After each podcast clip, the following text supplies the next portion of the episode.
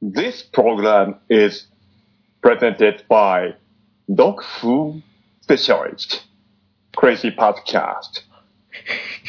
はい、始まりました。これでいいの？いや、もう全然いいよ。全然大丈夫。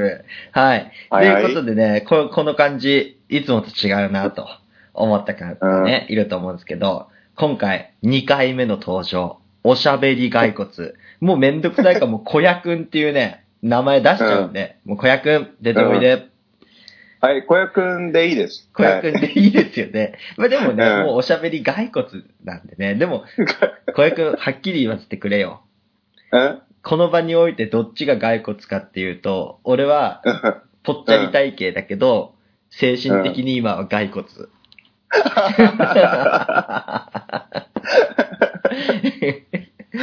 そうだね。ということで、あの、ドッグフードスペシャリストの二人がお送り していくんですけども、今日うんね、山田くんいないんですよね。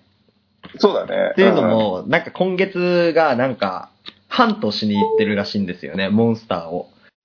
うん、モンスターハンターじゃないよ。うん、なんか、ネズミの、ネズミが大量発生したから駆除しに行くということで、なんか、しばらくポッドキャストできないっていう話だったんで、急うん。遽、小屋くんを召喚して、やっていくんですけども、はいはい。はい。で、小屋くんは、なんうか、別に、ガチで、ポッドキャストをお願いしちゃうと、小屋くんは、プレッシャーを感じてしまうから、確かに確かに。だから、ちょっと軽い気持ちで、ちょっと軽い通話でもしよっか、みたいな感じで、ちょっとやってるとそうね。いう感じで。で、僕もリラックスして午後の紅茶とタバコ吸いながらね、スカイプで話しながら、もうテレワークですよね、完全に。うん。そうだね、今流行りの、ね。今流行りのテレワーク。ちなみに僕と小屋くんはそれぞれ別の会社なんだけど、コロナ無関係を装って、全くテレワークのね、なんか雰囲気が出てこないよね。そうだね。テレワークは全然ね、まあ、業、そういう、できる業界ではあるんだけれどもね、しないね。ね、うん僕はできる業界でも何でもなくて、むしろ今日も休みだと思ったら休日出勤させられ、完全にクソ現場、クソ現場にいましたけどね。そうだね。いや僕うんいや、そうそう。いや、それで、ポッドキャストの、まあ、少ない視聴者のために僕い言わせてもらうと、4月から新しい仕事を始めて、うん、で、前情報としてはめちゃくちゃいい仕事だと。めちゃくちゃね、うんもう安定もしてるし、給料もそこそこいって、まあ、このね、現場、仕事系の業界では、もう超絶ホワイトだと。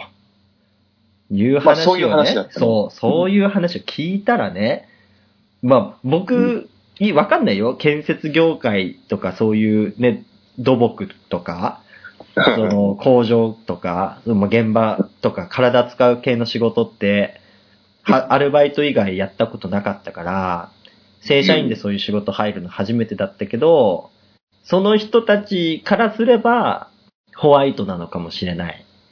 まあ、だけまどあ、確かに。うん。オフィスワークばっかりやってた、ねえ、うんボールペンとスマホしか持ってなかった僕が、急にそういう仕事をやり始めると、激激ブラックで感じてしまうんですよね。そうね。うんまあ、体力が持たんね。うん、そういう仕事に席を置いてたわけじゃないからね。うんもともとね、でもね、ちょっと興味があったんよ。というのもね、親がやっぱりそういう系の仕事で、僕を育ててくれたっていうのがあって、で、やっぱりなんか、僕の父がね、やっぱそういう現場仕事が楽しいと。時間経つのも早いし、体を動かしてる方が合ってると。いうような話を小さい子が僕に言っててね。うん。で、僕は正直ひねくれてるじゃないですか。ね、ひねくれた考えを持ってて、まあ、これは、ね、で、周りの友達のお父さんとかはさ、スーツ着てさ、ちゃんとね、仕事してるわけですよ。ちゃんとした仕事って言うとあれだけどさ、まあ、隣のね、あれはうん青く見えるって言うでしょ？まあ、そうね。ね、うんだから隣のお父さんはホワイト企業に見えるってやつですよね。うんうんうん。で、なんかスーツ着たりとか、あとパソコン使ってね、仕事をするっていうものに憧れてて、あで、ーもうそれは、もう父がそう楽しいって言うけど、それはもう負け惜しみっていうか、現実逃避なんじゃねえかと、思ってて、まあ、まあ、確かに。うん。そう思ってて、で、自分がおちょっと大人になった時に、もう絶対そういう仕事はやらないと思って、そういうね、パソコンとか使うような仕事についてたんですよね。そうね。でもある時、そういう仕事も嫌になっちゃったんだよ。なんかじっとしてられないじゃない？僕って。常になんか体動かしたり、踊ったり喋ったりしてる人でしょ？うん、うん、そうね。社会不適合でしょ？そうだったね。っていうのもあっ、てねいや、もしかしてそっちの方がやっぱり遺伝子的にもね、うん。僕はそのおじいちゃんの世代からそういうのをやってたから、おじいちゃんのおじいちゃんとかは何してた人か知らないよ。だけど、うんそういうおじいちゃんの世代からそういう仕事をね、体を使うような仕事をしてて、急に僕の代からそういうオフィス系になっても遺伝子がついていかねえんじゃねえかなって思って、で、一回僕ちょっとフリーランスっていうかさ、一回仕事辞めて自由に気ままに生きてたじゃない？そうね。うん。ね、なんか好きな時に勝手にね、パソコンを使って受注してさ、ほぼ放浪してるみたいな時期があったでしょ、そうだね。何年間か。うんでその時に僕ずっと実家帰ってなかったんですよ。うん。で、実家帰ってなかった時に、はまあ、実家帰るか自由になったしと思って、うん。実家帰って、ちゃんとその、親とね、話す機会があって、うん。で、いろいろ話してて、うん。うんやっぱりなんかその、父もね、やっぱ心配なんですよ。僕がその、ちゃんとした仕事をしてないっていうかさ。まあ、お父さん世代からしたら僕はもうプー太郎に見えるわけよね。お金は、その、持ってって、うん。生活に困らない程度の収入があったとしても、うん。やっぱり父としては、いね、いい加減ちゃんと仕事せえ、みたいな。いやーまあでそうね。俺と仕事するか？みたいな感じでさ、なんか体使うような仕事を紹介されて、いやでもいいわって、俺だってさすがにお父さんと一緒の仕事は無理っていうかなんかこっぱずかしいし、うんそれこそ見習いで入ったとして、お父さんに仕事を教えてもらうのも恥ずかしいし、周りの先輩方から怒鳴られたりするじゃない？ああいう職種って。まあまあ、そうイメージね。うんそういうふうなイメージはあるよね。うんだからそういうのも、父に見られるのは恥ずかしいなって思いもあって、うん。それは断ったけど、でもちょっと興味を持ち始めたんよね。そうやって生き生きそうね。。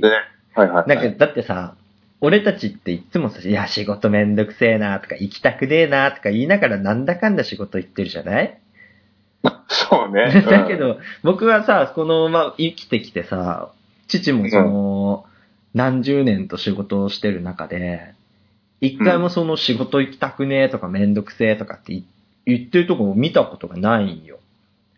ああ、まあ、それね、子の供に見せない、見せないからかもしんないけど、内心思ってんのかもしんないけど、うん。そういうの言わないし、不満、不満も言わないで、うん。そうやって仕事をしてるのを見て、うん。あ案外マジで楽しいんじゃねえかって思っちゃったんだよね。あ、はいはいはい。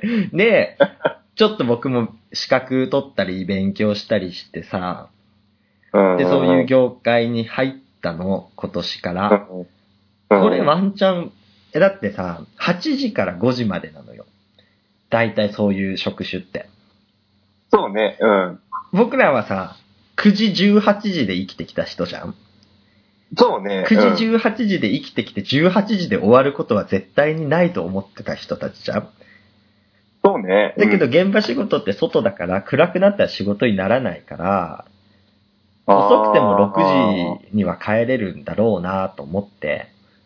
うん。だったらアフ、ね、アフターとしてはさ、自由な時間、プライベートな時間って今より多いっていうのもあるし、そううん。し、なんか、うん、体も動かせるから、結局その、オフィスワークして、その後ジム通うっていう分を、その、一回で済ませれるじゃんって俺は思ったんよね。あーまあ、運動っていうそうそうか、そう体を動かすからね。うん。で、思ってたら、うん。もう一石二鳥だし、いいじゃうんん、いいじゃん、と思って行ったら、ダメ、ダメだね。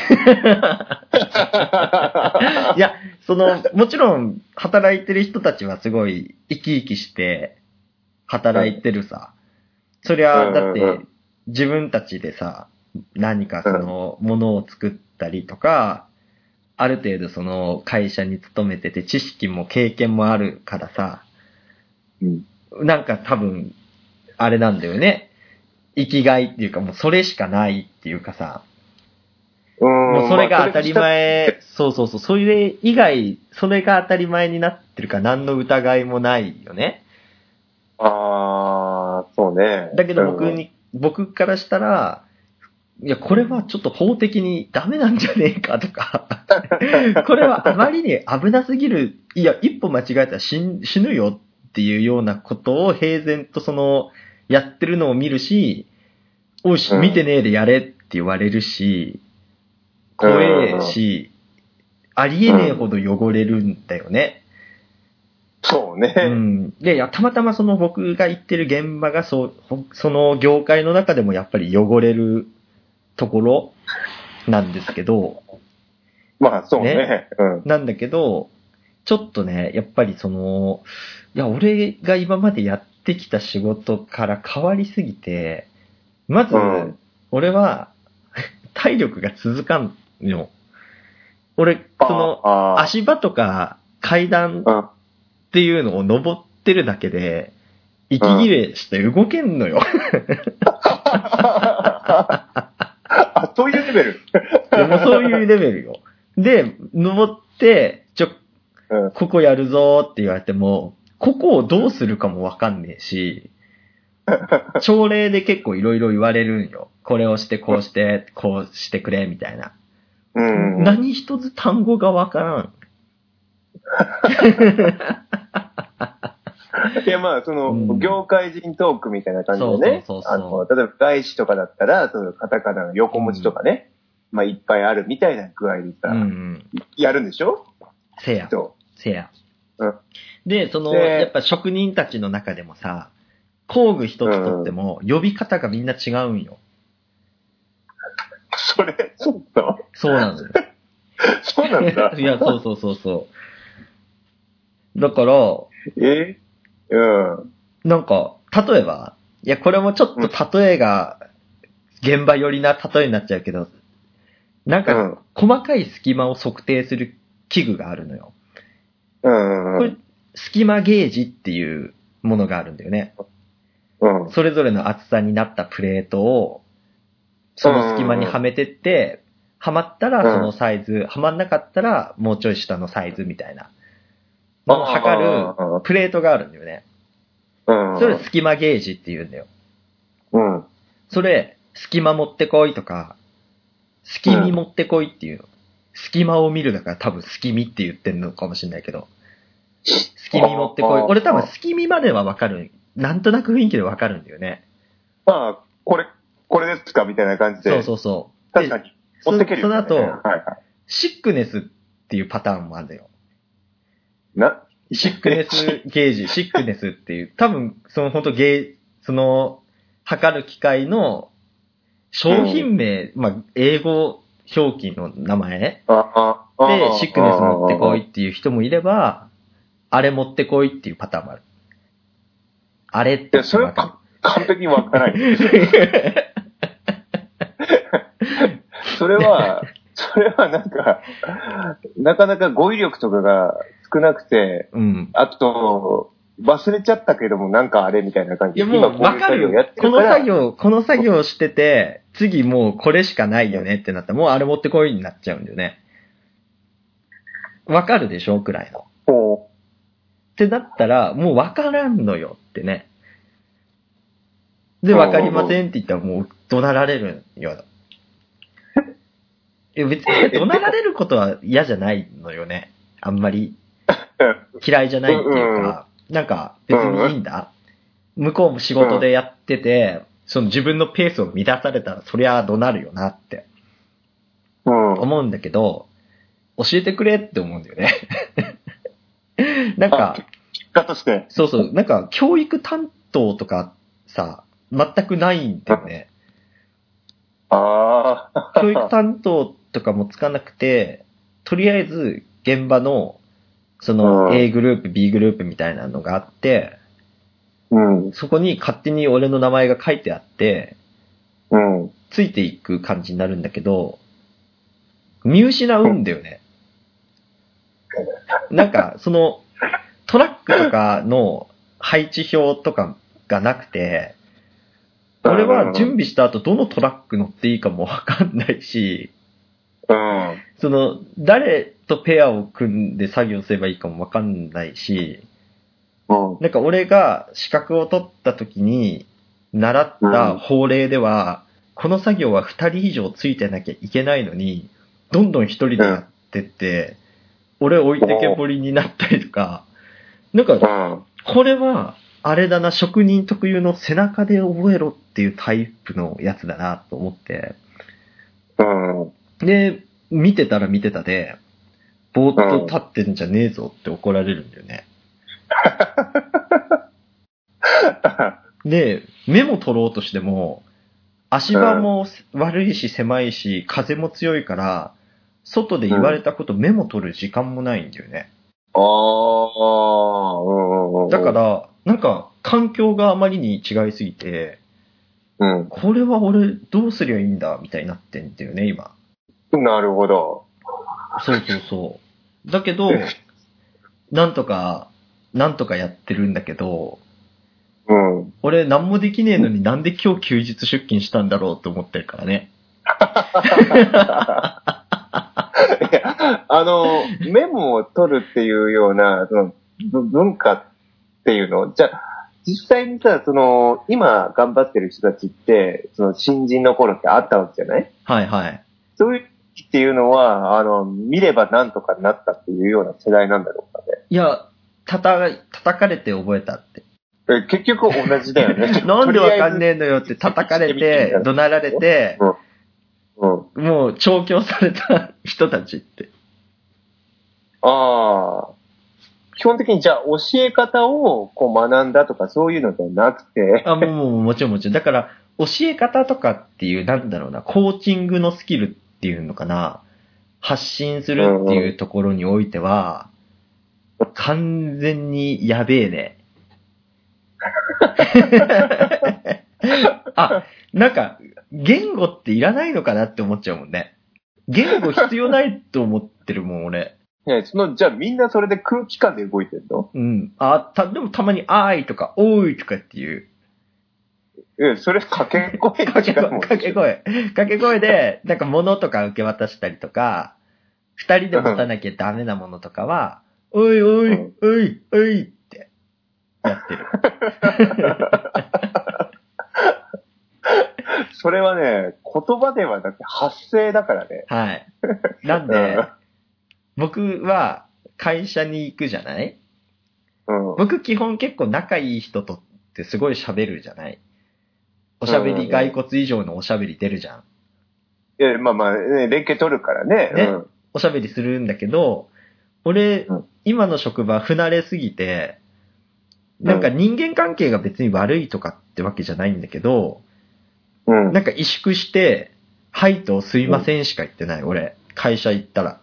ああ。すごいでしょあんまり想像できないね。ね、びっくりだよ。俺も、なんか、な、何しても言われるの？俺、これやれって、何すればいいかって聞いて、これやれって言われて、これやってると、別の人来て、なんで今それやんのよって言われるんだよね。俺が、うん。じゃあ何々さんに言われましたよっていうタイミングもなく、そいつは怒鳴っていなくなるから、うん。だんなんか俺が勝手なことしたみたいになるから、なんかそれに関してはもういいやって思ってるんだよね。まあ勝手なことしてるんだろうなって。で、なんかこうやってやってねってたまに言われるのさ。初めての作業の時、俺はわかんないから、えどうやってやればいいんですか？って言ったら、こうやってやれって言って、ピッピッピッってなんかやって、分かったか？って、うんお、分かりましたって言って、ピッピッピッってやってるでしょ？そしたら、うん。このやり方ダメだべやーって別の人来るんだよね。うん。で、どうやってやるんですか？って言って、こうだって言って、プップップってやるの。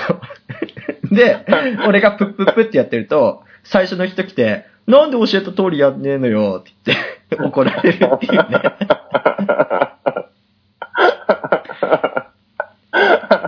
っていうところに僕は4月から入りまして、うん楽しく仕事をしてる体にはなってますね。表向きは。後々話すとすごいファニーだよ。そうでしょ、だから体験談として、僕は潜入捜査、あの未経験の職種に潜入捜査をする経験を絵にだと思ってて、うん。いや、これはっきり言っちゃうとうん、やめてえっていう気持ちはもう通り過ぎてしまって、やめるんだよね。だから今ってさ、それこそ僕は転職組さ、シュートだね。まあねだけ、ど、その、4月って新社会人たちがいっぱいいるわけじゃん。うん。まあ今コロナの関係で出勤できないとかっていう人もいるだろうけど、まあ出勤してる体で話をさせていただくとさ、新社会人の人たちは、そういううん全く新しい環境に放り込まれて、それを生きがいにするっていう人もいるだろうし、俺みたいにもうやめて、もうやめるって思ってる人もいるし、そもそももうやめてるやつもいると思うんだよね。確かに確かに。でしょ？だけど、うん世間的には、新社会人の人たちが1ヶ月持たないで、その仕事を辞めるっていうと、次の転職先なんてないんだよとかさ、うん。って言うし、いや3年は続けるのが常識だよとかって言うでしょ？うん。うん。俺もそれは思うんよ。うん新社会人はね。だけど、俺は完全に転職し組で、しかも30過ぎたおっさんなんだけど、1ヶ月持たねえで辞めっから。で、それはなんでかっていうと、うん。今、その新しい職場においては完全に見習いのペーペーで新卒以下さ。体力もねえんだから。体力も物覚えも新卒より悪いんだからさ、もちろん。まあまあまあ。でしょ、新卒以下で、クズさ。だけど、今までやってきた職歴とか、経験とかっていうので、職務経歴書が書けるのよ、俺は。そうだね。うん。で、そこを盛るスキルもあるの、俺は。なので、ぶっちゃけ、その、前の業界と同じような職種だったら、転職は大丈夫だと思ってるんだよね。まあ確かに確かに。あとは、うんその今までそうやって仕事をしてきたところで気づいた人脈とか、友人関係とかからで紹介を受けて働くこともできるできると思う。のよ。だから、大丈夫だと思ってる。ただ、ちょっと心配なのはやっぱりコロナの関係でちょっと求人だったり、面接ができなくて、その、結果、電話で面談とか、その、給料とか募集要項の詳しい話を聞いたとして、じゃあ実際の面接から勤務、内定内定から勤務っていうところまでのステップがどっかで止まるだろうなと思ってるんだよね。うん。ああ、あで、コロナプラスゴールン。デンウィーク挟んで、さらに5月どう収束するかとかっていうのもあるからそ、実際どうなんだろうなと思ってるけど、なんとか俺はなると思ってるんよ。ぶっちゃけ。まあ、なんとでもなるっていう感覚は確かにあるね。あるある。ね。正直、うん。俺はもうこれ以上落ちることはないと思ってるから。だって安定してるし、給料いいって言うけど、うん。なんか、体使うって、やってる割にはっていうところもあって、正直オフィスワークの方が、単価、その時給で割った時、月給を時給で割った時の単価は全然高いと思うし、うんうんうん。自分のペースでその残業とかも調整できるじゃない、あれって。そうね、確かに作業量ね、ちょっとできるね。そうそうだけど、その、建設業とかってどうしてもグループワークっていうかさ、全員でやるから一人残業したところで意味がないっていうので、うん。決められた時間にやっぱりみんなバッと上がっちゃうんだよね。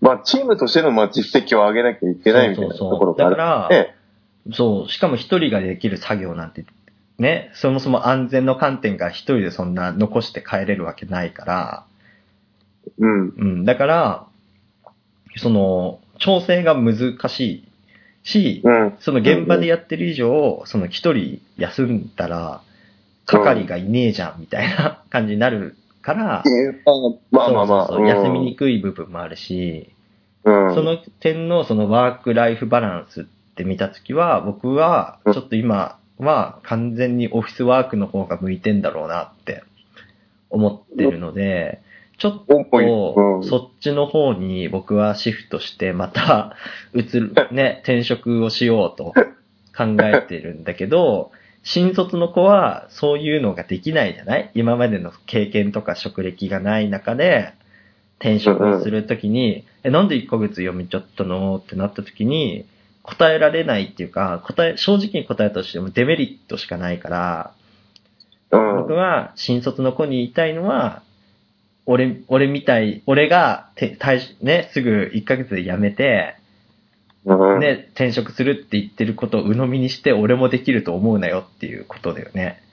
そうだね。新卒だと、その、1ヶ月で辞めた後、そういう判断に至った材料とかがさ、そうそうそうない。いや、上から目線みたいになっちゃうけどうん、実際僕はそうやって失敗してきた人たちを見てきたから、でそういう人たちって結局その、どこも再就職先が決まんなくて、派遣になったりとか、アルバイトからの正社員登用を狙ってずっとアルバイトのままだったりっていう人たちを僕はいっぱい知ってるから、うんうん。それだったら、1年頑張って、1年だったら大丈夫よ。1年だったらね。1年やって辞めるか、でも1年やった頃には、ある程度認められて、やりがいも出てくることも多いし、1年やってから考えた方がいいと思う、新卒の子は。確かに確かに。ね。そういうことなのよ。だからね、すげえ仕事嫌だなと思ってる人に関しては、うん。ね、もうちょっと頑張れって言いながら、俺はやめっからなっていうこと。でも、確かにそうなんだよね。その、この業界で見るとホワイトだよっていうような感じでさ、そういった紹介を受けたとしても、業界に携わったことがないんだから、何と比べてホワイトなのか全然わかんない。そうそう。だかでもっら、て実際にここ、ね、オフィスワークとみ比べてみると、ホワイトでも何でもねえじゃん。そうなのよ。いや、そこは感じ方よね。体を動かして楽しいって思う人もいるし、うん。。ね、じっとしてるのが嫌だなっていう人もいるし、うん。っていう人もいるから、だから、その、一概にね、その、いわゆるブルーカラーって言われてる作業する人たちが。悪い仕事をしてるんだよっていうふうにはもちろん僕は言えないし、逆にそのブルーカラーの人人たちに、に未だにやっぱりその憧れを持ってるっていうか、顔を動かして生き生きね、やって、なんか俺が知らねえ機械とか工具とか使いこなして、あんなでっけえものを、のうん、あんなでっけえ機械の中にあるちっちゃいパーツが、それぞれどういう風に連動して、あんなでっけえ機械が動くのかっていう隅々まで理解してる、うん。そういう人たちをめちゃくちゃ尊敬するけどね。まあ、そうね。うん。だけど、俺は、そういうのに憧れた結果、うん、向いてないって言ったらそれこそやってねえから向いてるも向いてねえもわかんねえけど、多分、機械の仕組みを理解しろって言ったら俺は理解できると思うんだよね、何年かやれば。うん。だけ、ど、それ以前に、なん、なんかね、その汚れないでせい、今まで生きてきたせいで、あれだけ汚れるのが きついのと、やっぱりプライベートとのバランスを僕が重視したい派だから、うん。そこでギブアップしたよっていうことだよね。あもう、もうし、下で大丈夫。うん、してるしてる。だからもう僕は、今日の休日出勤の時点で、心折れてるんで。いや、だって、俺はね、先週も休日出勤したの。うんうんうん。ね。で、今週はやんねえっていうか、先週はもう事前に言われてたの。土曜日は出るからって。で、わかりましたって言ってたの。で、うんってことは、来週はねえな、何も言われてねえなと思って、うん金曜日になったの。うん。で、金曜日の帰りにみんなが、なんか、中途半端に仕事を残してったんだよね。で、え、土日ほっといて月曜やるのかなと思ったら、みんな帰り際に、明日やるべ、明日とかって言って帰ってったの。明日と思って、いや、みんな曜日間違ってんのかバカなんじゃないかなって俺思ってたの。そして、帰りちょっと聞いたの。あれ、みんな明日って言ってましたけど、明日土曜日っすよね？みたいな。そう、おそうだよって。どうした？みたいに言って。土曜日って休みじゃないんですか？って聞いたら。そんなわけねえべやーって言われて。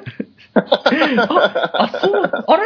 だって俺、土日休みって聞いてここ入ったんですけど、って言ったら、いや、それは、そう書くさ、って。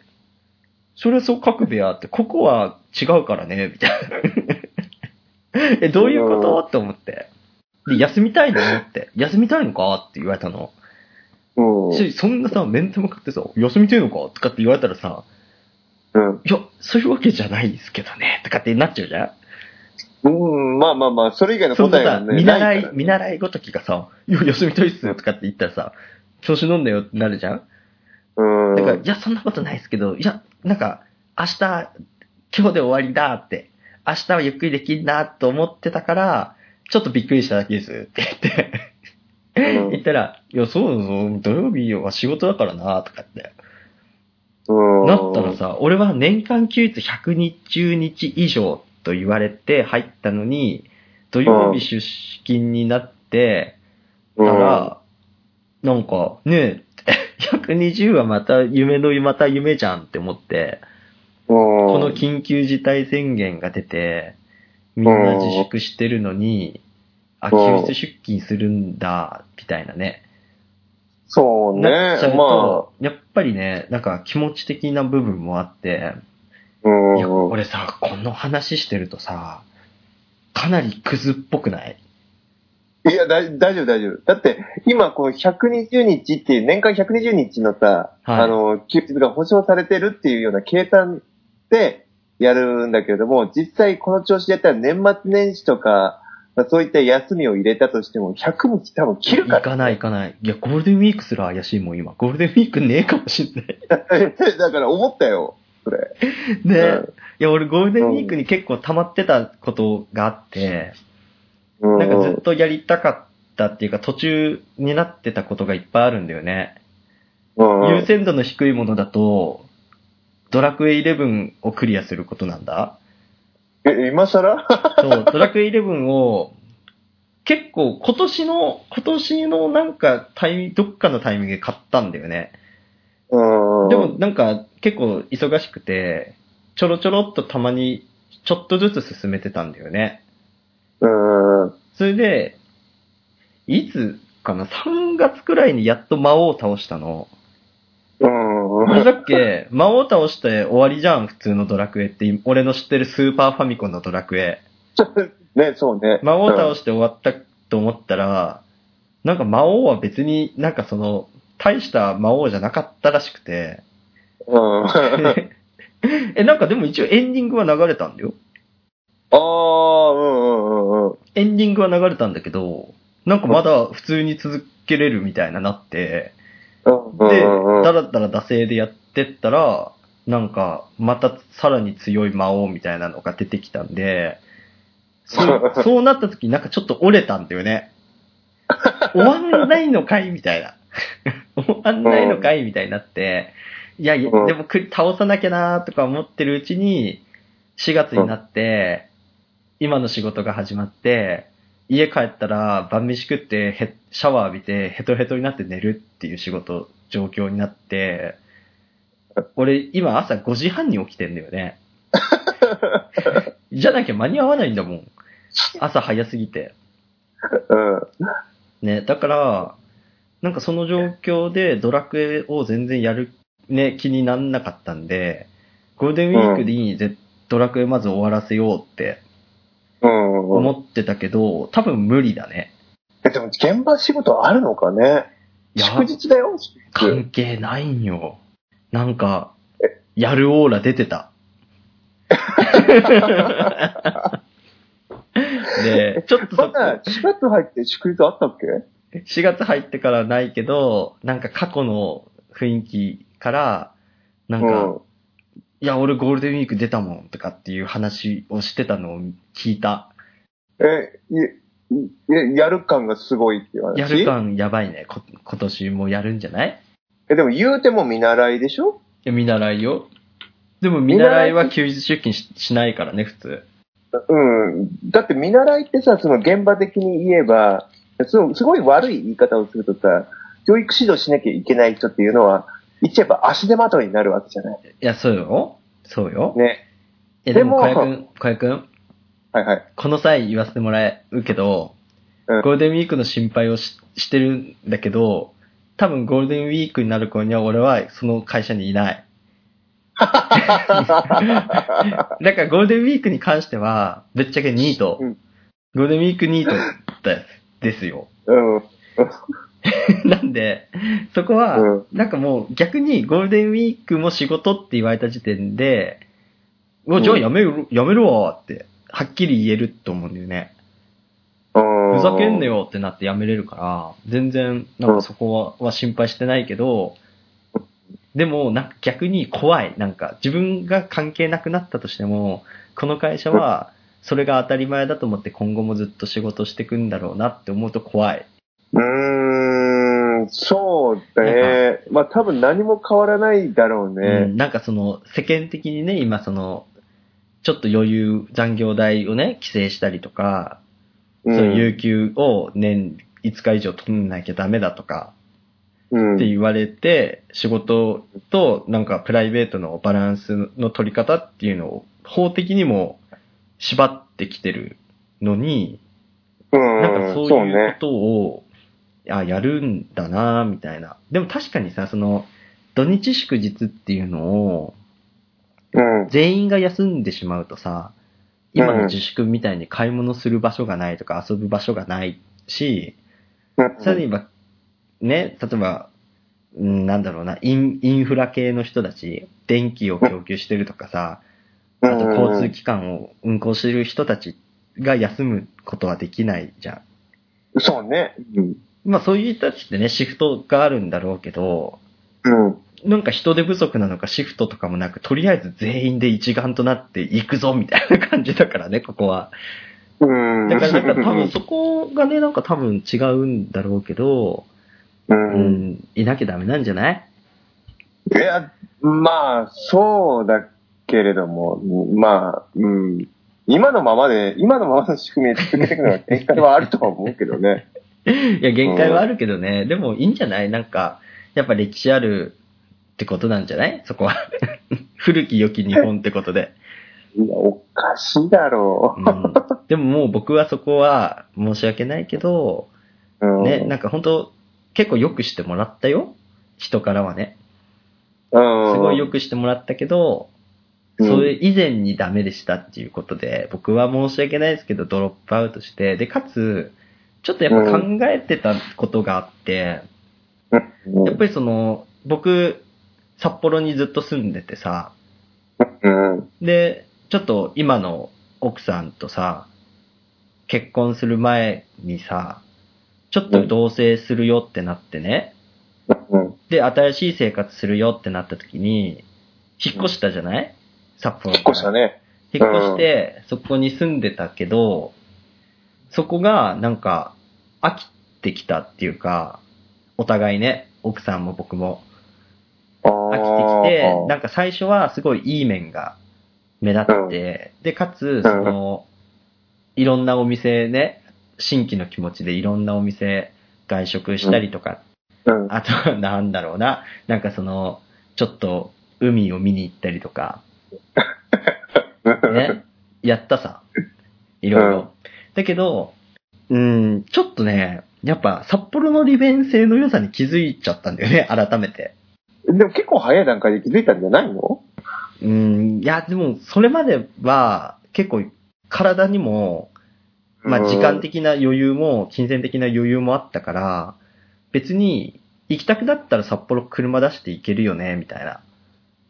そうね、来れない来るじゃないからね。そうそう、だったし、実際そうしてたからうん、逆になんか、新しく住んだ街の良さもわかるし、札幌の楽しさっていうか、札幌の良さっていうのも分かってちょうど良かったんだけど、この状況になった時に、札幌いいなっていう感じだよね。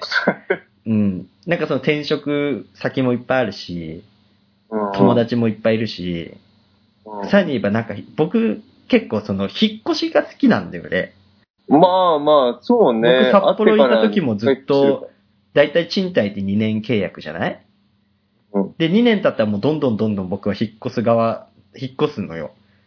うん。なんか新しい、住んだことない、札幌も広いからさ、住んだことない区に行こうとか、うんうんうん。ちょっとなんか新しい地下鉄沿線のね、場所で住んでみようとかって言って、物件サイトを見るのも好きなのよ。うんうんうん。で、なんか結構そういうので楽しんでて、だけど、こっちに住んでからは、あんうん物件の数が少ないんだよね、やっぱり札幌と比べて。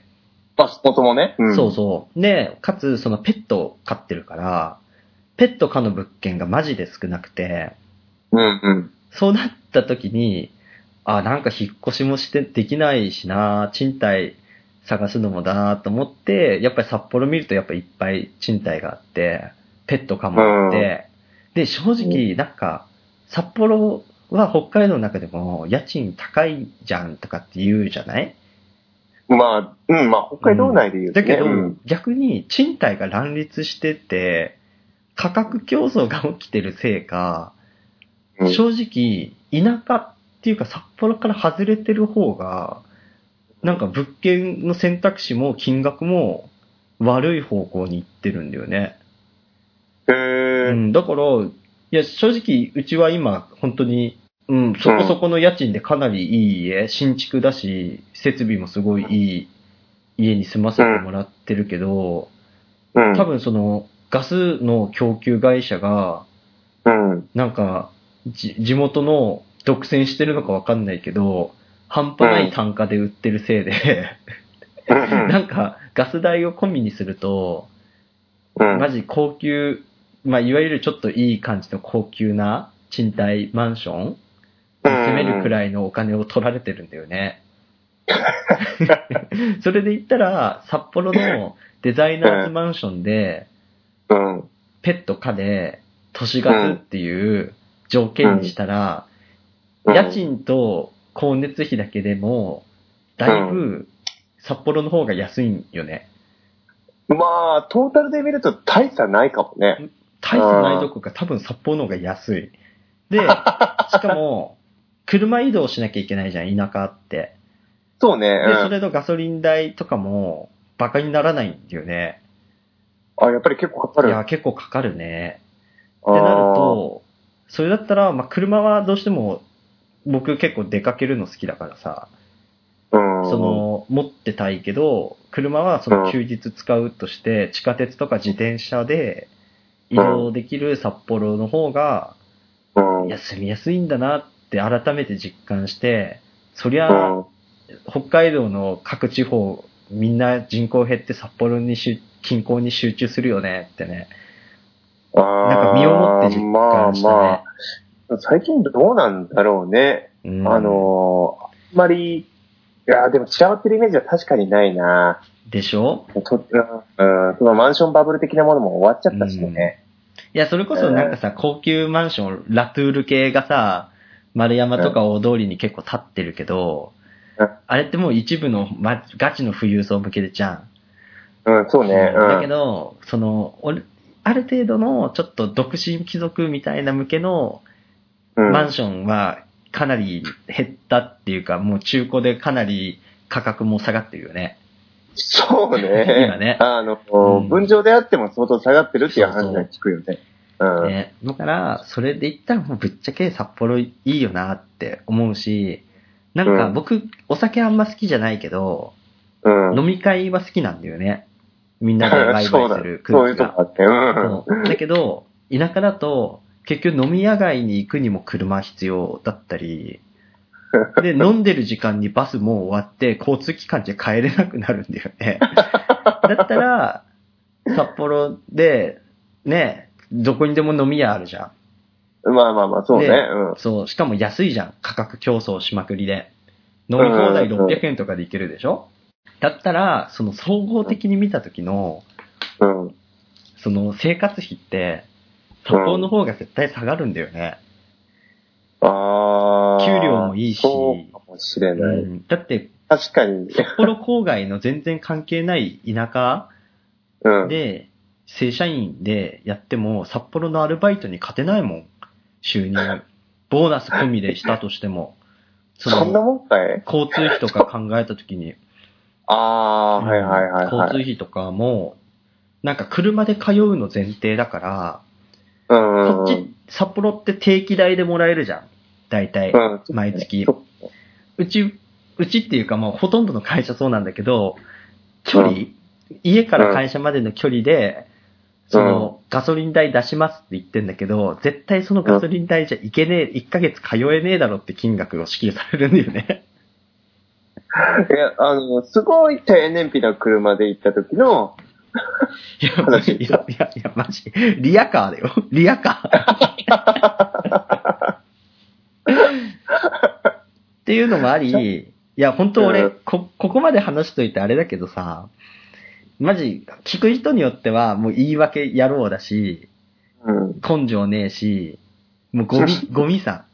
ゴミ。だけど、ポジティブに考えよう。なんか本当に、本当に体ぶっ壊したり、なんか自分のスキルとか、自分の経験とかを活かして活躍できないし、できないし、うんそこの欲求っていうのを満たされない状態で続けるっていうのは、うん今の年齢からはちょっときついものもあるし、そうね。うん。その客観的に見たときに、そのうん適材適所っていうことで見たら、俺は違うって思っちゃったんよ。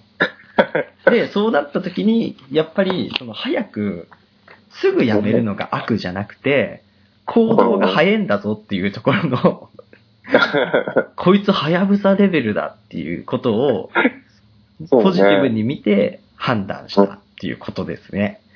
そうね。合わないと思ったらもっとやめる準備を進めてるからね。いや、そうそうそうそう。そのための使用期間だから、使用期間は会社の雇う側が持ってるものだけじゃないからね。雇われる側も使用された見た結果、ダメです。もうありだから。そういうことでございまして、僕はまた札幌に戻ってくるので、その時は歓迎会よろしく。あもう任せて。なんか思って、来たら、え、いいいいよ。なんか、なんかあげるよ。ね、ハンダ屋、ハンダ屋で。なんで土方から離れたのに嬉しいいや、なんか、最後にね、名残惜しくなっちゃうっていうか。じゃあ、あの、でも俺ウエスタイン。ウエスタイン俺、俺さ、ハンダ屋初めて行った時さ、あまりに舌に合わなさすぎて、残したからね。ハンダ屋はね、それ以来行ってない、俺。犯罪やってセルフじゃん。セルフセルフで、セルフで、は店入った手前、引き返せなくて、これ大丈夫そうかなってものを取って、金払って食って、やべえと思って、これ金払うんと思いながらも、食ったけど限界来てマジで速攻残して帰った。でも、ハンダ屋が好きって人もいるから、本当それは舌が合わなかっただけ。パンダ屋って全国にあるもんなの？わからん。あるんじゃない？いや、でも似たような店はいっぱいあると思うよ。まあそうね、セルフでね、なんかこう。24時間営業だよね。うんうんうんうんうん。でもちょくちょく潰れてったよね。一時期めっちゃ数減ったよね。だって仕方ないよ。誰が入るかっていうトラックのうんちゃんばっかり入ってるよね、聞いてる。山岡屋か半田屋だもんね。うん、そうだよね。山、松屋とかね。ね。だって俺友達が半田屋行こうって言ったら、差額出すからびっくりドンキーにしようって言ってるもん。あ、そうだそうだ。僕がいるところって、串取りないんだよね。え、なんで？ないんだもん。じゃあ、何？その串取りめっちゃ行きたい。えー。個人の焼き鳥屋、個人でやってたっけ、繁盛して、地元に3店舗くらい出した謎の変な焼き鳥屋はあるけど、僕が住んでる今のその町の、にずっと住んでる人たちいるでしょ？うんうん。その人たちは、あそこ最強って、コスパもいいしめちゃくちゃうまいっていうのに、やっぱり僕舌に合わなくて、一回連れてかれて、めっちゃおすすめされたんだけど、それ以来一回も行ってない。合わないの多いね。合わないんです。あ、串取り大好き。串取りね、もう大根おろしと最初のあの出汁で結構いけちゃうもん。なんで、僕、ちょっと串取り連れてってよ。その、僕が札幌来たら。はい。戻ね。最じゃあま短、最短で5月中には行くからさ。いやいや、いいよ、いいよ。ね。いや、俺、おお酒飲まないから、いや、そうそうそう。二人で大根おろしとか、ね。あだの、し汁と釜飯食ってる。いや、でも僕あれ好きなんですよ。あれも。お酒嫌いだけど、串取りにあるピーチヨーグルト大好きなんで、その時はお酒飲みますね。あー、飲んでたかも。うん。ピーチヨーグルトだって。大好き。あれ大好き。めちゃくちゃうまい。そうね、数少ないお酒飲んでるシーンがね、あれだもんね。僕は柔らか味噌ホルモンと、なんか豚肉海苔で巻いたやつと、うんうんうん。あとはピーチヨーグルトだけで無限ループできる。串取り。いや、悪くないよ。ね悪くないよ。でしょ？うん。だから、串取りね、串取り。あいいよ。いや僕ああとね、多分あれ安い牛肉も食べたいから、松江行こう。あ、いやいや、松屋は嫌だ。あ、でも松屋もないんですよ。松屋と中尾ないの、うち。じゃあ、そういうの食いたくなったら？行くしかないね。で、多分、その、物件と奥さんの仕事的に、厚別区に引っ越す可能性が高いんだよね。うんうんうんうん。だけど僕の職職場は多分札幌駅近郊になるから、仕事明け行こああ、いいよ。あ、でも、厚別区はね、やっぱり俺の実家も近いから、う。うんうんうんうん。あの、美味しいラーメン屋さんがあるから、そこ行こうよ。いや、ぜひぜひぜひぜひ。いや、楽しくなってきたね。未来に向けて、未来に向けてそうやってね、話すっていいよね。すごいポジティブに、ポジティブにね。だって俺、ぶっちゃけさ、安倍、安倍ちゃんがさ、10万円くれるって言ったでしょ、一人。うんうんうん。その10万円引っ越し代に当てる気満々だからね。まあ、いけるよね、きっと全ね。然いける、全然いける。ブランド品買うってなったら全部外資系じゃん、今。うん。外資に流すくらいだったら、うん僕は赤棒さんにつぎ込むね。引っ越しの赤棒に。